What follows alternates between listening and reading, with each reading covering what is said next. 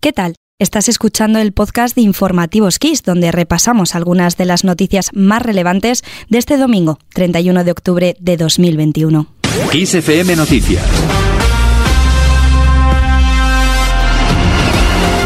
El G20 aspira a asegurar la prosperidad de todos Acabamos de escuchar al presidente del gobierno, Pedro Sánchez, en una rueda de prensa tras haber concluido la cumbre en Roma.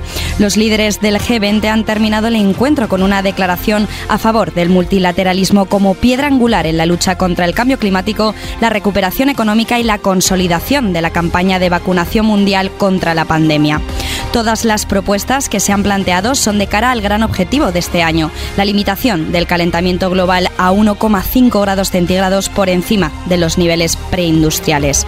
Para ello, todos se han comprometido tanto a donar dinero a los países en vía de desarrollo como a adoptar medidas que muestren la voluntad del cambio. Escuchamos al presidente del Gobierno español, Pedro Sánchez. Confirmamos la firme voluntad de los países del G20 de movilizar 100.000 millones de dólares anuales en financiación climática para los países en desarrollo y hacerlo lo antes posible. Y lo más importante a mi juicio, y es que dejamos clara la urgencia de adoptar acciones con un impacto inmediato. La mejor prueba de ello es que hemos acordado poner fin a la financiación pública de nuevas centrales térmicas de carbón en el extranjero de aquí a finales del año 2021.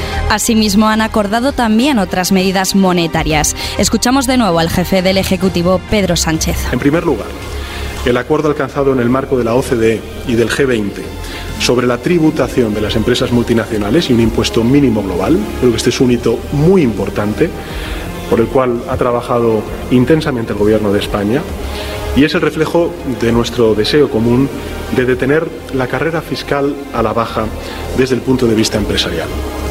Y en segundo lugar, el acuerdo para crear un nuevo fondo en el Fondo Monetario Internacional, propugnado entre otros países por España, abierto a todos los países vulnerables, no solamente los de renta baja, también los de renta media, y eh, que se llama el Fondo de Resiliencia y de Sostenibilidad, como ustedes conocen, que va a permitir acometer reformas y también inversiones para avanzar hacia un futuro justo y sostenible y con el objetivo de mantener vivas estas aspiraciones a limitar el calentamiento global por debajo de los 1,5 grados centígrados, la ciudad escocesa de Glasgow, en Reino Unido, se prepara para recibir a los más de 30.000 delegados en el marco de la Conferencia de las Naciones Unidas sobre el Cambio Climático.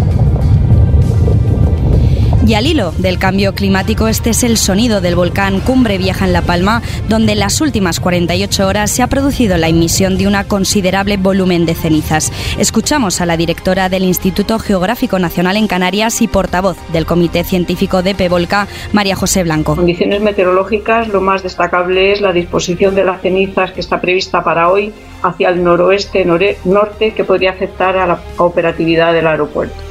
Además, el volcán también está aumentando el ritmo y la cantidad de la lava. Escuchamos al director técnico de Pevolca, Miguel Ángel Morcuende. Que hay una elevada emisión de lavas muy fluidas que continúan alimentando tanto a las coladas abiertas el día anterior como a las antiguas, en especial la 3 y la 9.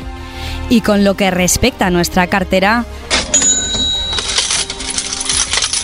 El precio medio de la electricidad en el mercado mayorista ha marcado hoy el coste medio más bajo en casi tres meses. Sin embargo, mañana volverá a repuntar cuando se sitúe en una media de 91,2 euros el megavatio hora. Esto quiere decir una subida de 12,12 euros respecto a este domingo. Eso sí, continuará por debajo del umbral de los 100 euros. Por franjas horarias, el precio más bajo para mañana será en la madrugada entre las 4 y las 5 horas, mientras que el más alto se alcanzará entre las 6 y 7 de la tarde. Bye.